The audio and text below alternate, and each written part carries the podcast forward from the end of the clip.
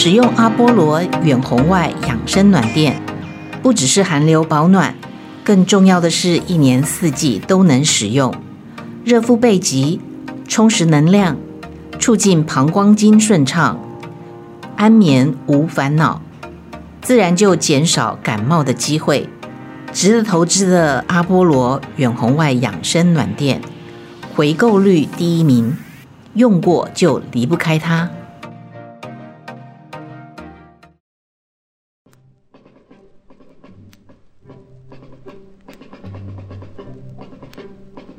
美麦同学会电影法律系由童文勋律师、麦嫂俱乐部共同主持。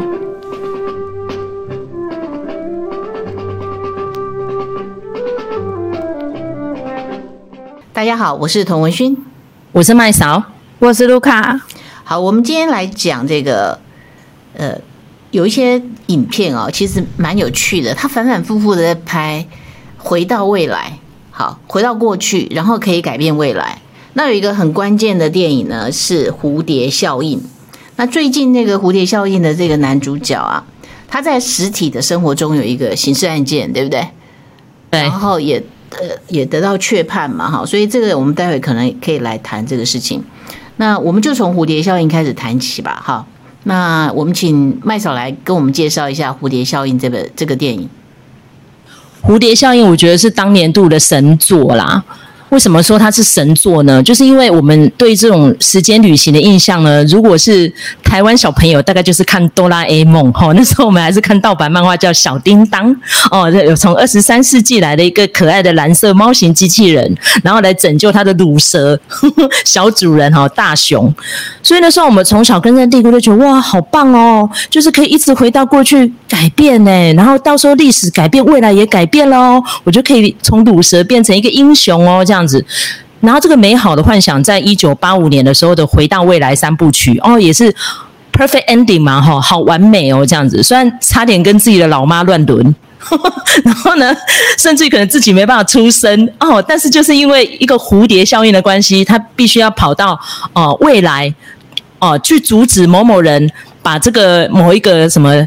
体育年鉴，好送到过去去，然后他就变成个超级大富豪，然后那个大富豪的形象又非常像川普那样子，因为是金毛，财大气粗，然后又阴错阳差又跑去西部时代，哇！我就觉得从小到大我们看这个回到未来都觉得一切都是完美的，但是这个蝴蝶效应呢，是扭转了大家对这种。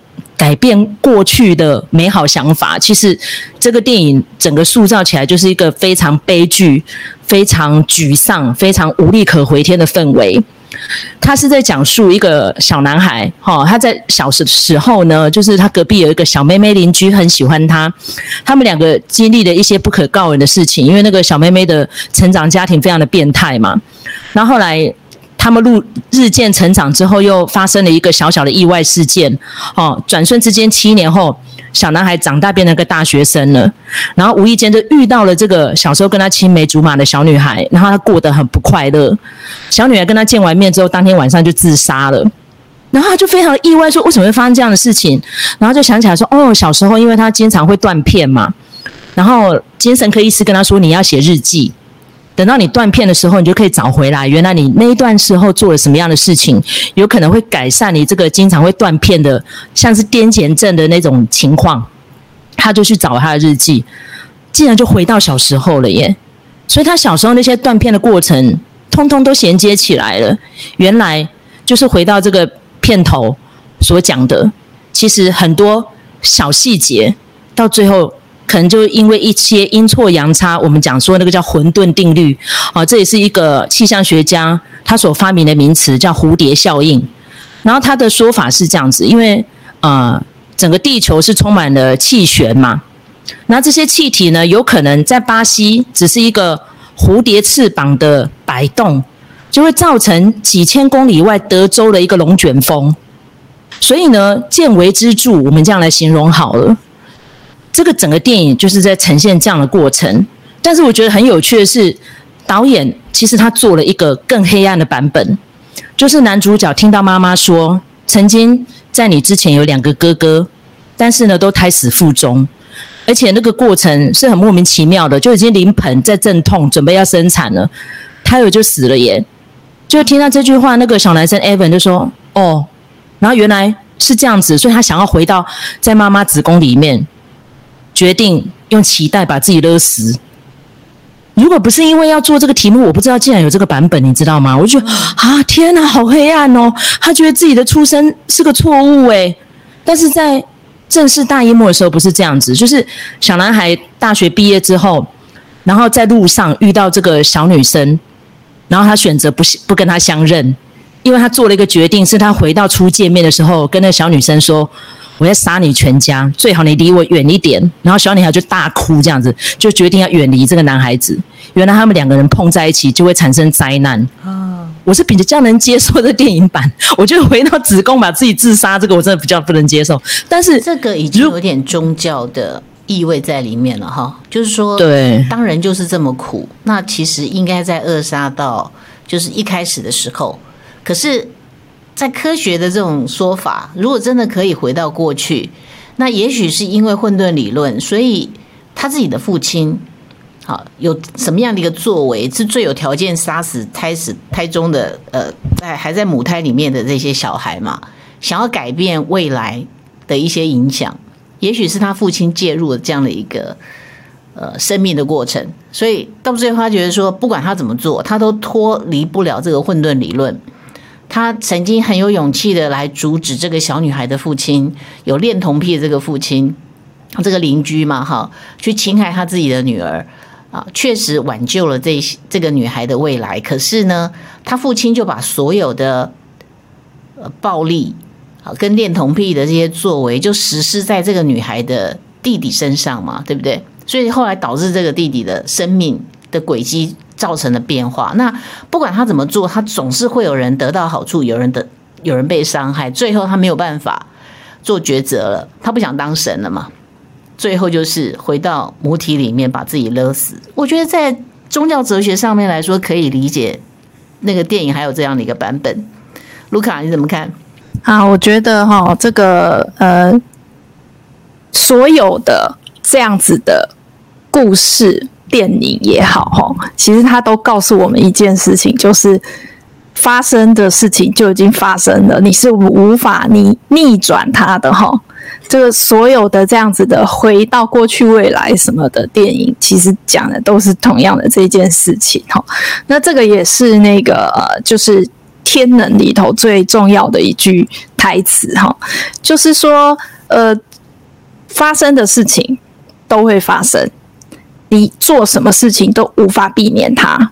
好，这个是一个呃，相对应于其他的这个时间论哈，这个是一个蛮强烈的，所以就会变成说，呃，我们有的时候人呐、啊，有的时候都会觉得说，我们想要改变什么。那事实上呢，就是他就告诉你，就时间的无情就告诉你说，其实你呃想要改变什么，就回到过去这件事情是不可能的。你改了 A 就会动到 B，然后就会造成 C，然后就会怎么样怎么样，就是一连串的下去哈。那所以其实我觉得这个呃故事蝴蝶效应这个故事，它其实是一个，虽然你可以说它是一个黑暗面，但是呢，它。其实就是告诉你说，实际情形就是这样。好，所以你真正该专注的是当下，而不是过去，然后懊悔或什么的，希望可以做什么改变什么。我看了一出就是呃那种神怪的影集哈，它也是跟这个时间有关的。然后我觉得那个女主角她讲了一句话，我觉得非常有趣哦。她就说呢。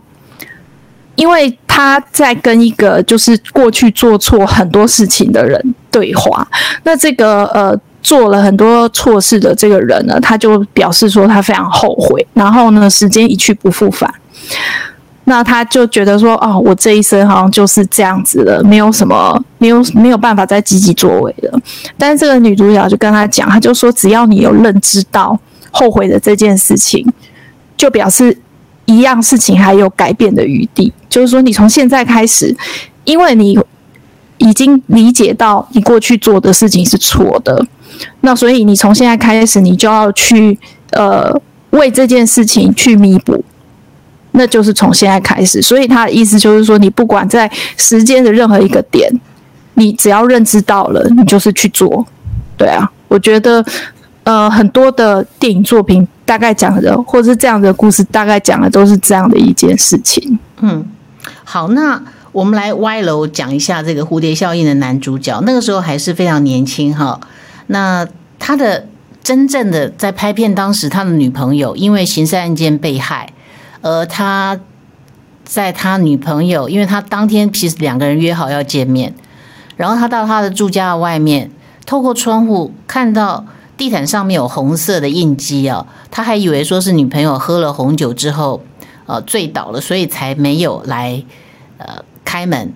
所以他他们家的门把上面还有他的指纹。后来刑事案件爆发之后，他除了震惊自己的女友被杀害啊啊，甚至可能会变成刑事案件调查的对象。那这个呃刑事案件的这个过程，我们也注意到了，就是其实常常我们认为刑事案件最后就是他其实是他先生杀的哈。呃，这好像是警察刑警在追查刑事案件的时候，通常必然会调查的方向。那麦嫂来跟我们谈一下这个故事。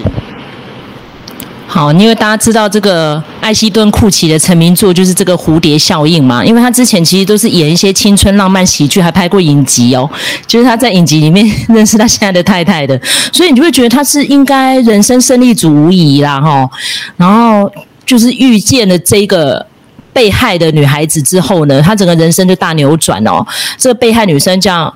Ashley Ellerin，然后他当年跟艾希顿库奇在热恋中，可是呢，就是情侣都会有一种小脾气嘛，就是因为艾希顿库奇会渐渐走红了，就忽略了他这样子，所以那天晚上其实他们两个要重修旧好的，然后艾希顿呢迟到了哦，迟到两个小时才到这个女生家，就准备要被骂了这样子，然后叮咚叮咚就是像。刚学姐讲了，就看到地上一滩红红的，他以为说可能就女生不理他的这样，然后就黯然而去。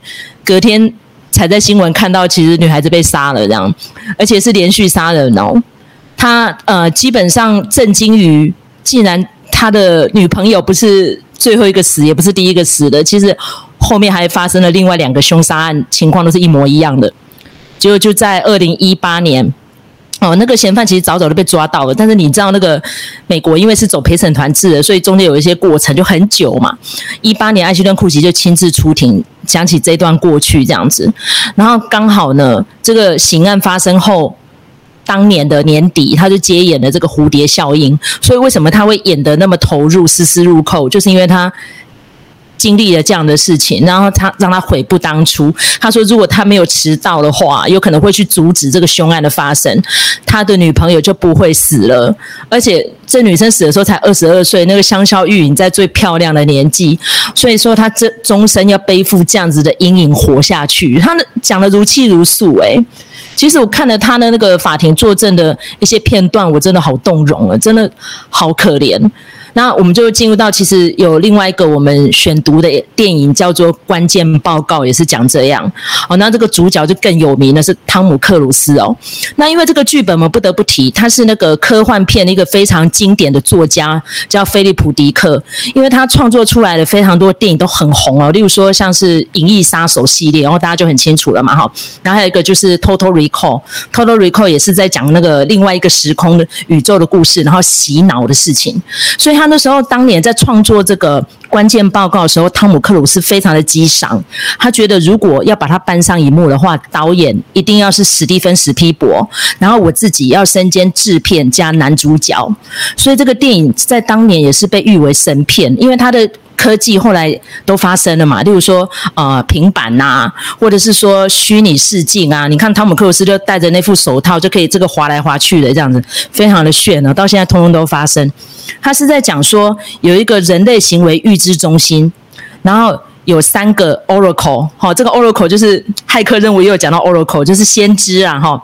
Oracle 的英文原名是甲骨文的意思，就是人类文明的起源就是从甲骨文开始，是这样的寓意哈。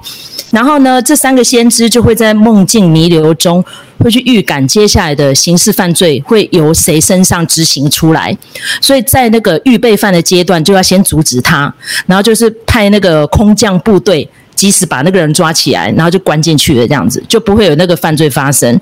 嗯、起因就是因为汤姆克鲁斯他个人经历了他的儿子在游泳池边被莫名人士绑架走，所以他终身背负着阴影，他就很想要阻止所有的犯罪，但是呢，事与愿违，其实那都是人为操作的。好，有去看电影就会知道，其实不尽然呐、啊。你认定他会犯罪，但是有可能就是。被诱使了嘛？因为只要有机构，就会有人，有人就会有阴谋，有阴谋就是私心。所以这个其实基本上就是我们回到刚刚讲的蝴蝶效应嘛。你只要一个起心动念不对，你可能就会影响了千千万万的人，你并不清楚啊。所以其实后来我们跟蛮多人都在讨论，无论是宗教的或是心理学，我说如果当年希特勒他考上了维也纳的那个艺术学校，他变一个画家了。他还会愤世嫉俗的去参加一次大战，然后差点瞎掉，然后痛恨啊、当年的德国，然后最后就去发动二次大战，去开始杀人吗？他会这样吗？你就让他考上就好了啊！我觉得当年那个面试官应该蛮痛恨这件事情的吧？嗯哼。所以我们下一段进来继续来谈这个问题。这个衍生出来就是所有的技术都除了我们对于时间的好奇。我们对于时间的悔不当初，其实还有一个技术，就是我们其实很想知道别人心里在想什么。可是这个又是刑法所说的，你不可以罚人的思想，对不对？你不可以罚预备犯，甚至他根本就不是预备犯，他是一个脑袋不正确。那什么是正确，什么是不正确？其实有很多的因素是诱因所产生的蝴蝶效应，对不对？好，所以我们下一段进来。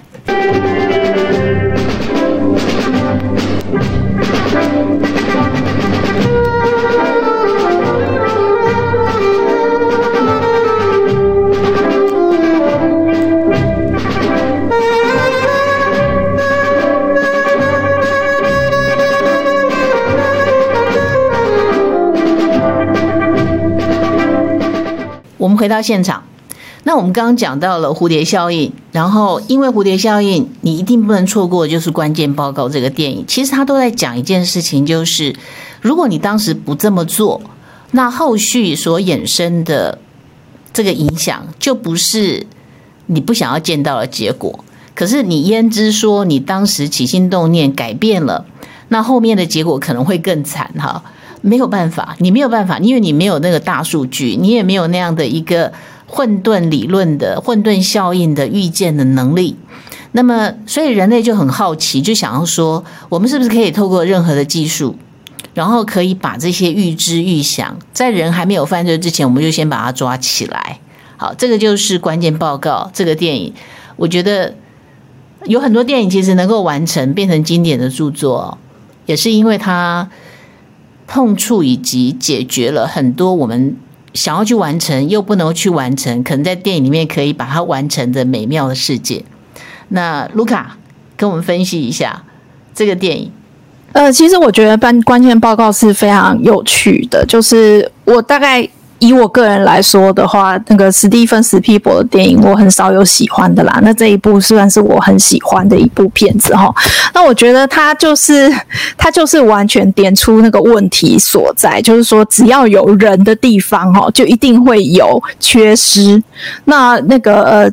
你说人的想法是怎么样哦？你要如何进到人的内心去窥探他们的想法，然后到于这个想法如何的落实变成行为，那以至于就是说这个行为它引发后续的一连串会有什么样子的效应，这个都是属于不可知的啦。好，这个都是。已经到了宗教的范畴里头了哈，所以我觉得就是你人想要扮演上帝是不可能的，因为人一定有缺失。那像关键报告这个呃电影也是在讲这样，就是说他并没有去质疑这一些所谓的先知他们预知的是否正确，而是他告诉你，就是说为什么要叫 Minority Report，就是说。它在这个系统里头，哈，一定会有一些东西，呃，是，就说你百密总有一疏，那有的时候这一疏呢，就是会造成一些很可怕的后果。如果你把这件事情当真的话，那另外就是说，呃，就是说，呃，这些从这个小处就可以看到，就是说这一个系统本身是不。有没有值得信靠哈？因为他后来就是说有人经过人工好，经过人手的方式去选择一些资料，然后删掉一些资料哈，所以这个我觉得就是呃还蛮值得大家深思的哈。那我觉得其实看了这些片子之后之后，我想到的其实是另外一个人，就是叫做那个 Snowden。嗯，那那个我们其实也有看他的那个呃纪录片《第四公民》嘛。其实我觉得那个就是那个就是这样。他当时史诺登他作为一个呃国防部的打工仔哈，美国国防部的打工仔，他为什么后来决定要把这些就是美国军方做的事情公诸于世？因为其实那个东西就有点像关键报告里面的这一个预知系统。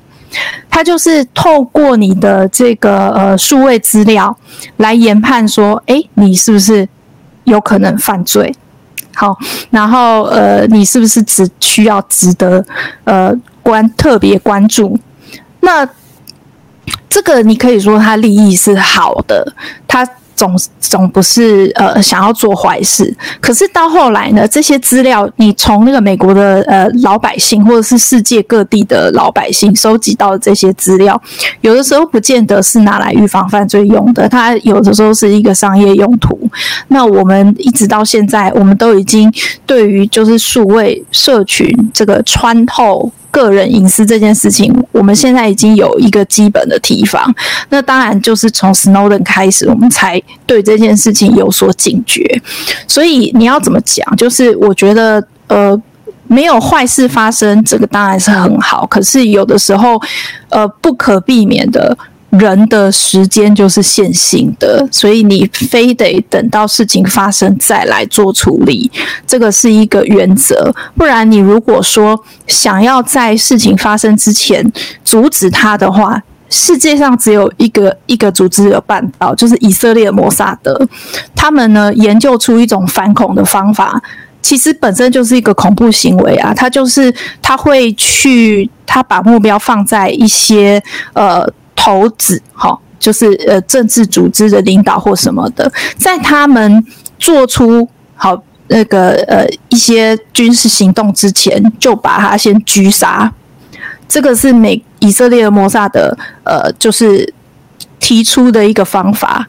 那所以他们就是就是呃，在世界各地也斩首了很多人啊，包括他们的死对头伊那个伊朗哈。所以那你要怎么讲呢？这个就是。你在他还没有做错事之前就先处置他，那个这个就是恐怖行为啊！这有什么好说？这就谋杀啊！所以我觉得，呃，总之就是我觉得，呃，不要想要就是预测什么啦。我觉得事实的警觉心是对的，是好的，但是呃，你想要做变成上帝。预料到是任何的事情，这个是不可能的。嗯哼，因为你提早出手，那你凭什么认为说后面的事情会发生呢？哈，那刑法的，就是入人于罪啦。它事实上有一个三阶论嘛，哈，很多人看不懂法院的判决书哦。就是基本上法律人的工作就是要把这一些该当要件呐、构成要件呐。然后违法性跟可责、可归责于他的哈，那他有这个犯罪的动机以及犯后的态度，哈，这些东西是统整起来才有国家的刑刑罚加诸在个人的自由上面嘛，哈。那所以我觉得这些电影很有趣哈，它超越了现在的法律的范畴，去讨论人类可能为了要控制未来，为了要让这个世界更美好。可能我们做的事情反而让这个世界更糟糕哈。那今天的分享就到这边。那下一集呢？我们要谈什么事情？下一集，其实我觉得这一集哈，我们还蛮多衍生电影，大家都可以去研究的。就是你如果今天有人为的因素来介入，那个人一定有私心。像我们刚刚提到了，像预备犯，如果今天这个层级是在国家法益。就连阴谋都会罚了，阴谋就是什么罚你的脑袋嘛，当初为什么我们今天要废刑法一百条？就是不希望说你只是在脑袋里面的想法都要被人家抓出来判罪啊。嗯。但是脑袋里想法要被抓出来判罪，你还要看那个人是有钱人，有没有影响力的人，甚至于他的社经背景地位有没有办法去影响到判决？我觉得这是很恐怖的一件事情。这就是为什么司法改革绝对不会改到大家都满意的啦。嗯哼。好，这是我们下一集要谈的，嗯，就是司法改革的问题哈。常常我们听到的就是有钱判生，没钱判死嘛，哈。那我们下一集就用一些影片来看看，是不是有钱人就比较容易，或是有声量、网络声量的人、媒体声量的人，就比较容易脱免他的责任呢？OK，我们下一集见。